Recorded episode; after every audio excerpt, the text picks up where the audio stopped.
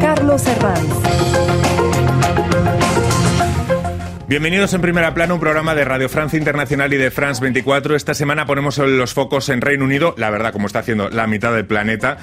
Pero con luces largas, para preguntarnos si Carlos III, el nuevo monarca, va a conseguir mantener la unión del Reino Unido y de, y de la Commonwealth. Em, vamos a ello con tres periodistas en este estudio y también con nuestro corresponsal desde Londres. Delia Runategui, periodista independiente, bienvenida. Gracias, Carlos.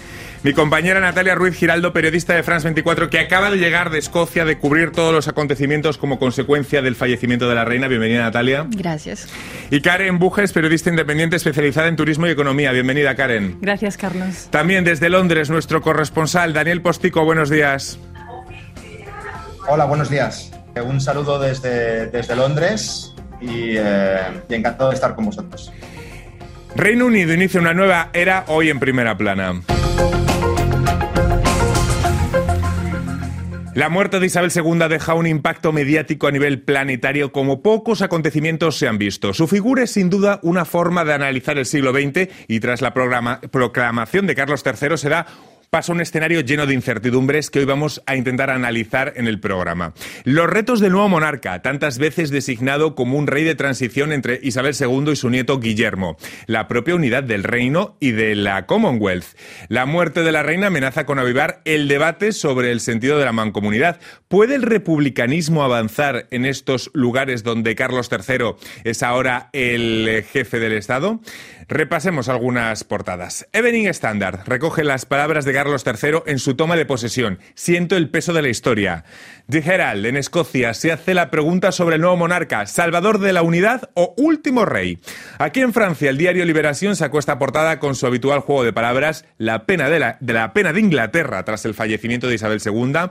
La otra protagonista de esta etapa que se abre en Reino Unido es sin duda su nueva primera ministra, Liz Truss, que apenas lleva dos meses en el poder y ya se ha encontrado con toda esta situación nada más llegar. Llega su hora, dice el Daily Mail, muchos medios la denominan la nueva Margaret Thatcher por sus postulados neoliberales. Bueno, para empezar, eh, quiero preguntarles a las tres, eh, llevamos una semana, más de una semana ya, viendo imágenes eh, de Reino Unido, una, sin duda una sobreexposición mediática.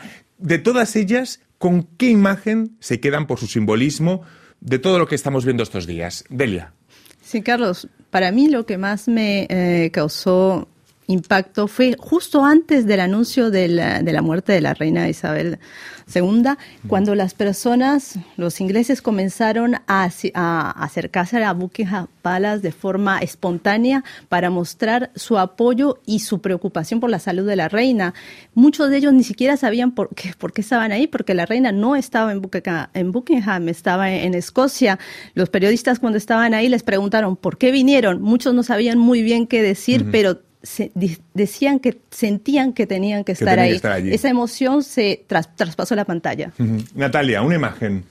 Yo creo que la imagen del cortejo fúnebre a través del, Royal Mile, de esa gran eh, arteria en, Edimburgo, desde su llegada, ¿no? En el momento en que llega ya después de, Balmoral y va hasta el palacio de, Holyrood House y, y, ver toda esa cantidad de gente y sobre todo en un espacio más bien pequeño y el, momento en el que pasa ese féretro y ver esos especies de aplausos un poco contenidos y las lágrimas, creo que esa es la imagen más fuerte para Además, mí. Natalia acaba de llegar de allí, de, de Escocia, luego nos vas a comentar un poco eh, qué es lo que te encontraste. Karen, una imagen. Pues yo también iba un poco en relación a lo que mi compañera Natalia decía, que es ese impacto social ¿no? en, la sociedad, de ver esos rostros pues conmocionados porque han perdido a su reina, ¿no? A ese símbolo también de unidad, de estabilidad y, a su icono. Y, quizás es, es, eso, es las personas para mí el centro de atención, sobre todo, porque da la sensación de que se ha perdido una parte de la historia, ¿no? Porque al final ella enlazaba varias décadas y varias varias, varias partes de, esa época del siglo XX, del siglo XXI. sin duda, la reina fue un puente entre las épocas colonial y poscolonial. Era el personaje a través del cual podíamos recorrer la historia del, siglo XX. Es decir, no solo hay una pérdida quizá para Reino Unido, sino para para, la historia del siglo XX. Es que yo no sé si hay un personaje en la actualidad que tenga la importancia y el peso de Isabel II, Adelia. Totalmente, Carlos. Yo creo que la figura de Isabel II representaba eso. Al principio fue parte de la historia, pero después se convirtió en protagonista de ella. Eh, un reinado de 70 años, la mayoría de personas la hemos visto desde el principio. y ahora lo que crea también mucha emoción es que no va a estar más presente. Esa figura que significaba también una especie de perenne, una figura que sabíamos que en algún momento no iba a estar, pero ahora que ya no está, cuesta pensar el, el, después. Vamos a irnos en este punto a Londres con nuestro corresponsal Daniel Postico. Daniel, ¿hay dudas en Reino Unido, que es la gran pregunta ahora, sobre si la figura de Carlos III mantendrá la unidad del país y de estructuras como la Commonwealth? Viene una época muy complicada por este cambio de reinado. Eh, yo diferenciaría lo que es la, la estructura interna del Reino Unido en cuanto a la unidad de las cuatro naciones que integran eh, el Reino Unido. Eh, por un lado está Escocia, que quiere convocar un referéndum de independencia el año que viene. Eh, y por otro lado está Irlanda del Norte, que debido al Brexit, los republicanos irlandeses del Sinn Féin han llegado al poder y quieren promover un referéndum de reunificación de la isla de Irlanda eh, para dentro de 10 años. Eh, por ejemplo, en Irlanda la figura de, Isabel II era muy respetada, incluso por encima de algunos líderes eh, irlandeses en, la República de Irlanda. En cuanto a la Commonwealth, por la cual el Reino Unido apostó a partir del Brexit, ya el rey es jefe de Estado de 14 de los 54 países que integran la, Commonwealth, que son las antiguas eh, colonias y eh, territorios de ultramar y países eh, que, fueron colonias del Reino Unido. Hay dos países, perdón, que son Australia y, y, Barbuda y Antigua, Antigua y Barbuda, que han pedido ya, que quieren convocar un referéndum de independencia en los próximos años. Entonces, la figura de Carlos III será importante para, para, ver hasta qué punto eh, es respetada eh, en los eh, territorios de, ultramar. Sí, porque además la Commonwealth era un proyecto de Isabel II en el que basó mucha de la legitimidad de la Commonwealth estaba en la propia figura. Claro, ahora sin esa figura de Isabel II habrá miembros de la Commonwealth que planteen sus dudas, imaginamos. Karen, Natalia. Pues efectivamente creo que vienen retos importantes, porque claro, es que nos encontramos con el Brexit, por un lado, nos encontramos con la crisis económica y la inflación, y luego con la Commonwealth, donde eh, se van a plantear también separarse de lo que es el, jefe de Estado, tener un mm. jefe de Estado británico, que en el fondo no tiene mucho sentido, ¿no? Porque es un régimen ya arcaico el mm. tener una monarquía de estas características. Y más si pensamos en países como Australia o Canadá o Nueva Zelanda, ¿no?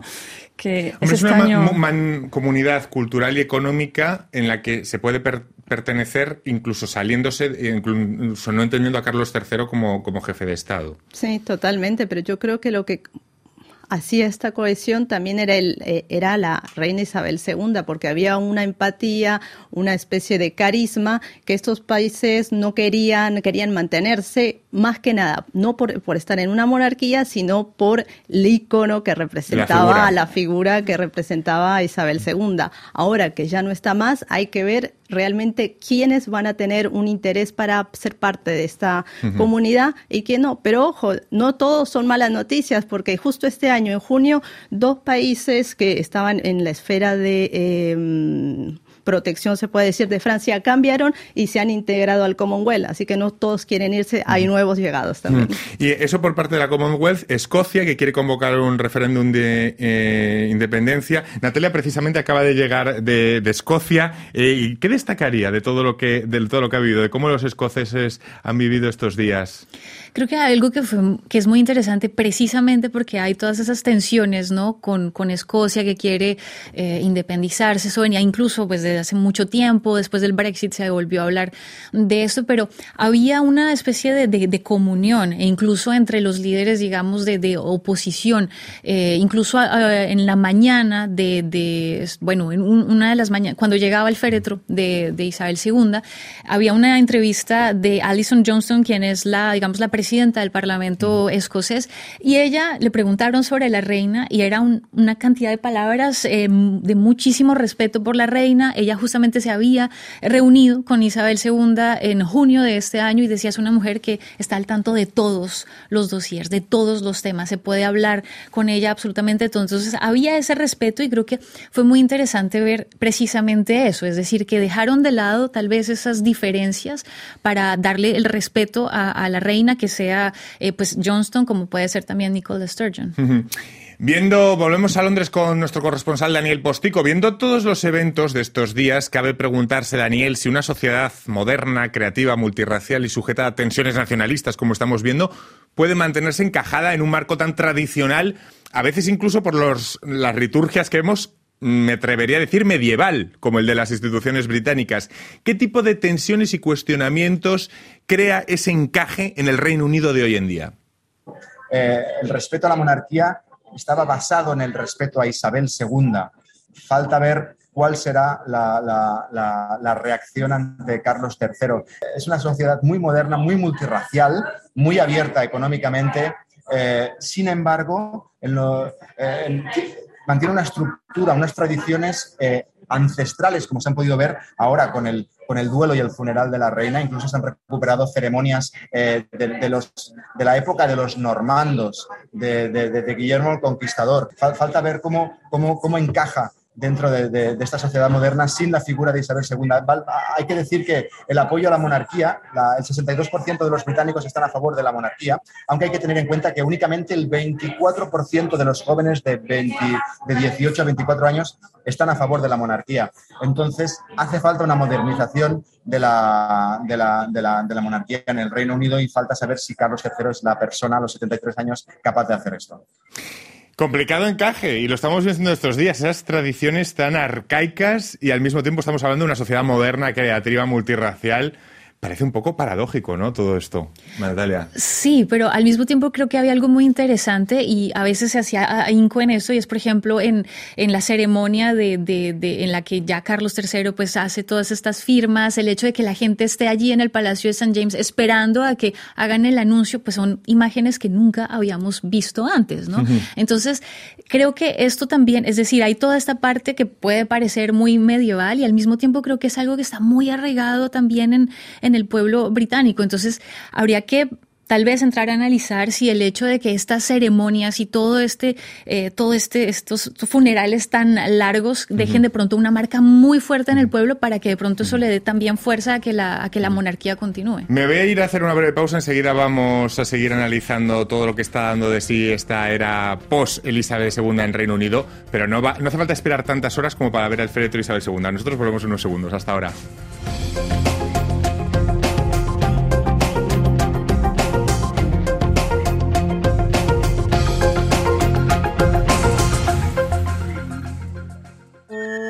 RFI, la sélection del mes. Dombrance et Sarah Rebecca. Oui, c'est moi. Mais j'arrive. Non, mais désolé, c'est un problème avec les trains. Donc je prends le taxi et après un avion. Ta forme est un éclair qui laisse les bras vides. Ézéchiel Payès. l'instant que l'on ne peut saisir.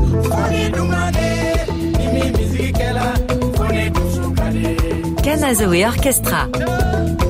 Fɔlɔ fɔlɔ olu b'a fɔ ko fɔli tɛ baara ye a sera bilo ma fɔlikɛla cayara a tanu to wa.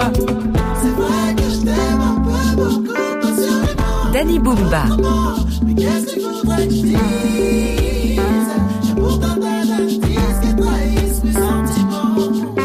RFI Seguimos en primera plana preguntándonos cómo será el Reino Unido de Carlos III, la nueva era que llega al país tras la muerte de Isabel II. Eh, Lo hacemos con las periodistas Delia Runategui, Natalia Ruiz Giraldo, mi compañera que acaba de llegar de Escocia, Karen Bujes y desde Londres nuestro corresponsal Daniel Póstico. Estábamos hablando antes de ir a, a la pausa si es complicado ese encaje de una sociedad moderna, multicultural y creativa como es la del Reino Unido con un marco tan tradicional como el de tradiciones tan arcaicas como el que estamos viendo estos días. Bueno, la monarquía de por sí es, eh, es algo arcaico, eh, en cuanto a estructura me refiero. Em, ¿qué, le parece, Delia? Pienso que sí, pero eh, hay dos características, sobre todo en la monarquía inglesa la monarquía inglesa siempre ha sido parte de la identidad del país. Por eso, cada vez que se les pregunta a los ingleses qué opinan, ellos dicen que es este algo que los diferencia de otros países y está muy anclado en lo que es una identidad nacional. Por supuesto, están las voces también que dicen que la monarquía es algo arcaico, que es algo pasado de moda, pero las dos cosas a veces pueden convivir eh, sin problema, ya que sí, la monarquía se adapta como se ha venido adaptando lentamente estos últimos años, es posible.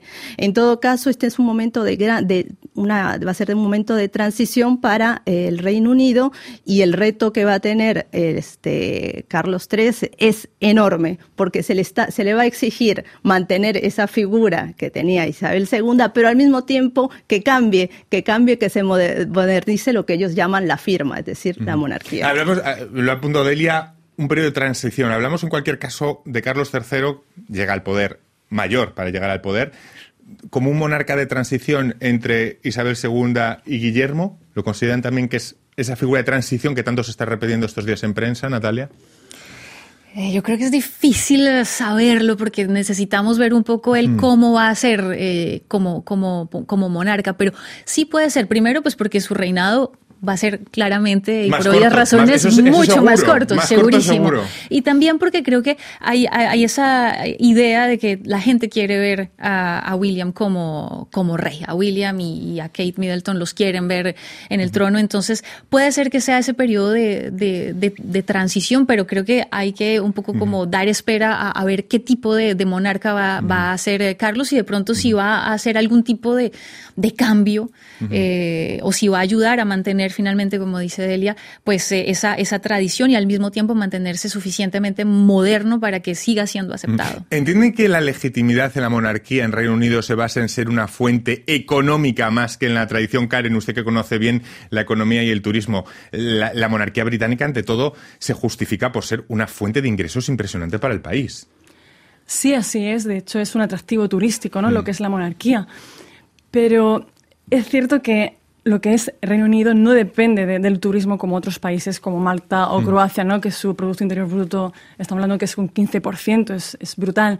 En este caso, Reino Unido es fuerte en el sector industrial, en el sector comercio y el turismo, obviamente, de las principales eh, eh, fuentes que tienes es la novena. Eh, mm, ciudad más visitada ¿no? del mundo y entonces nos encontramos con, con que en este caso Em, el atractivo eh, monárquico eh, se ve, se palpa en los edificios, en las personas, eh, la Guardia Real cuando vas allí. En el merchandising lo estamos viendo estos días con la cantidad, cómo se han revitalizado las tazas, los platos con las imágenes de los reyes. Exactamente. Hay tiendas solo de la, de la reina, de este icono, y, esto hace que sea un atractivo más para el país. Y creo que pese a la muerte, el fallecimiento de, de Isabel Isabel II, creo que va a mantener todavía esa esencia no monárquica que, tanto gusta. Cosa que no pasa en otras monarquías como por ejemplo la de su país, la de España, es decir, que no tienen ese, e, e, anclaje en, que sea una fuente de dividendos eh, para el turismo. Daniel Postico, Londres. Carlos III no cuenta con la popularidad de, de su madre, eso está claro, y su legitimidad se basará en un relato sobre su figura que va eh, que tendrá que que podría eh, apoyarse sobre todo en la defensa medioambiental eso que ya estamos escuchando tanto estos días. Es verdad que ha defendido siempre valores medioambientales. Entiendo que el continuismo es la línea eh, que va a seguir.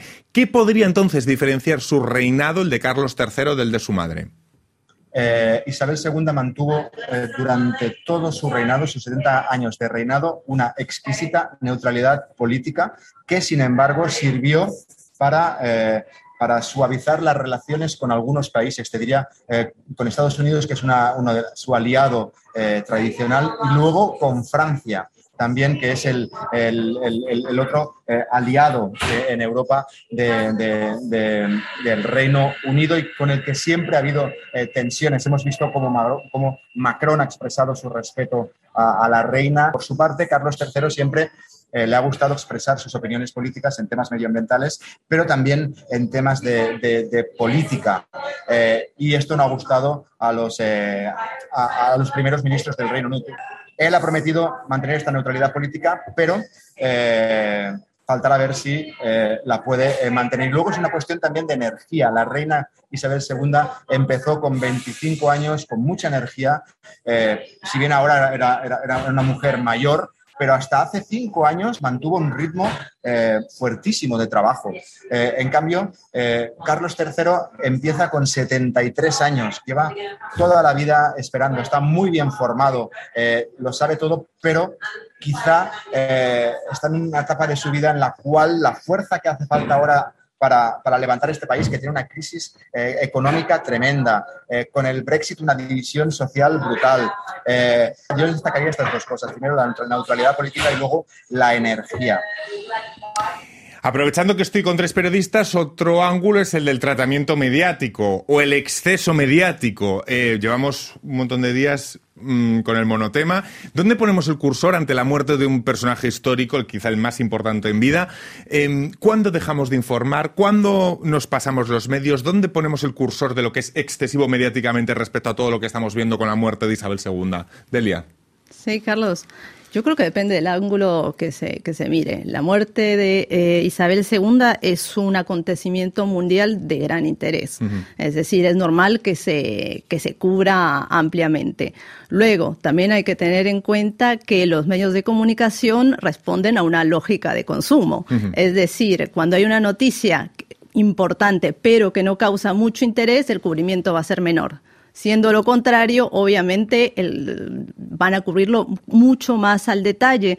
Yo creo que ese es el, el- el punto. Cuanto más las personas, el público, desean saber, conocer del, de la diosa la reina, y yo creo que eso es lo que se le está ofreciendo actualmente en, en los medios de comunicación.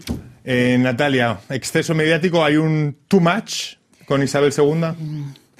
Eh, es difícil porque que hoy en día con la televisión, con las redes, con eh, los periódicos, creo que es muy fácil decir, "Ay, la veo en todas partes a, a- a la reina, ¿no? Entonces eh, puede ser, pero bien lo decía Delia, es un acontecimiento histórico, Claro. es algo que le importa al mundo entero y más allá de lo que sea, es decir, histórico, de que haya una cuestión de, de, de historia, de, de política, también hay toda esa parte un poco de, paparazzi que tanto ha alimentado esa, esa prensa y que finalmente la, la realeza eh, británica es, Es que además, protagonista. ese elemento además de reina pop eh, y tantos productos culturales, audiovisuales que ha tenido, es que tiene todo, la historia tiene todo para, para, para, para caer en el exceso mediático también al mismo tiempo, ¿no, Karen? Sí, así es. eh, Se ha convertido un- en un icono, pero desde su coronación en el 53, que fue la primera televisada que no se hizo antes. Entonces ya ella, ya ella, por eso como cuando comentaba Delia, yo ya veía una simbiosis entre una monarquía tradicional y algo más moderna, por lo menos ella lo intentaba, ¿no? Desde, desde sus inicios. Y claro, de ahí hasta a ser pintada por Andy Warhol, fotografiada por Annie Leibovitz, es decir, que eh, los Beatles, Freddie Mercury la mencionaron, God Save the Queen, es decir, nos encontramos con una serie de, de elementos que han hecho que tenga presencia también en series como Los Simpsons, es decir, una serie de elementos que ha hecho que, que ese icono y que se acerque más al pueblo. Incluso creo que, que lo intentó hacer con, con la mujer de su nieto, con Megan, tratar esos problemas raciales también y acercarse más a esta sociedad multicultural de la que estamos hablando, Sin, ¿no? sin duda los escándalos familiares quizá ha sido lo que más ha pesado a, eh, al reinado de Isabel II, ¿no? A todo esto vamos a centrarnos en otra de las figuras que va a marcar esta nueva era que se abre en Reino Unido, de la que se ha hablado muy poco últimamente, pero es que es impresionante. Llega una nueva primera ministra, una nueva premier, la que sustituye a Boris Johnson, Liz Truss, ganadora de las primarias de los Tories, a la semana, bueno, a la semana no, al- a los dos días se encuentra con, para, con todo esto para gestionar la muerte de Isabel eh, II casi sin tiempo de reacción. Aunque ahora parece que hay una tregua política, ¿no? En todo lo que estamos viendo, Delia. Sí, al menos hasta lo que sea el, el funeral el lunes de la ex reina Isabel II, sí hay una tregua porque es de lo que mediáticamente se habla que solamente de ello. Pero es cierto que hay una nueva primera ministro que causa muchas em, preocupaciones, sobre todo porque por sus eh, convicciones políticas neoliberales se, se confiesa como admiradora de Margaret Thatcher, la dama de hierro. Así que es, hay, hay mucha expectativa, sobre todo porque en este momento el Reino Unido e Inglaterra está viviendo un momento de crisis en varios sectores estructurales del país. Salud, energía, eh, atención pública, una, un- una inflación de más del 10%, entonces hay muchas expectativas La por las crisis medidas. energética, En- el Brexit. Vamos a preguntarle eh, a nuestro corresponsal Daniel Postico el duelo por Isabel II paralizado por unos días la tensión política y el arranque de la era de Listras.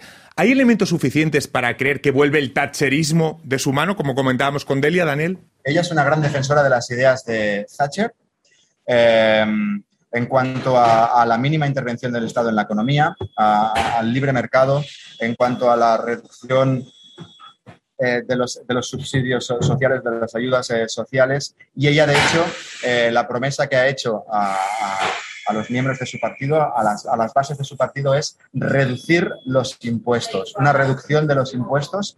Y esta es la idea detrás. Ahora, la realidad es que eh, ella no tiene un mandato fuerte porque eh, está dentro del mandato de Boris Johnson, quedan apenas eh, dos años de mandato.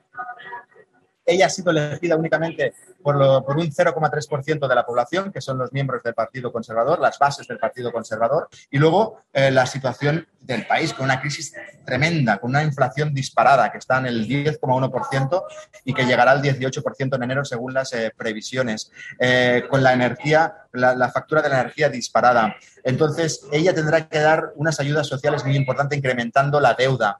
Entonces, rebajar los impuestos e incrementar la deuda de Estado es algo que algunos eh, economistas dicen que es, no es factible. Entonces ella no podrá desarrollar lo que realmente eh, ha prometido. Pues no sé si como escenario global nos podríamos quedar con que esto es la vuelta del thatcherismo en el siglo XXI sin el soporte de una reina popular como Isabel II que vertebrara todo. Eso parece que Eso, va a ser. eso parece. Pues vaya escenario, ¿no? Se le queda al Reino Unido. Vaya. muy Preocupante. preocupante a partir del funeral, porque claro, hasta ahora hay una tregua, pero veremos a partir de, de- de cuando acabe todo esto. Muchísimas gracias, Karen, Natalia, Delia. Ha sido un placer. Gracias también a nuestro corres- corresponsal Daniel desde, desde Londres. Y a todos ustedes les esperamos la próxima semana aquí En Primera Plana. Gracias.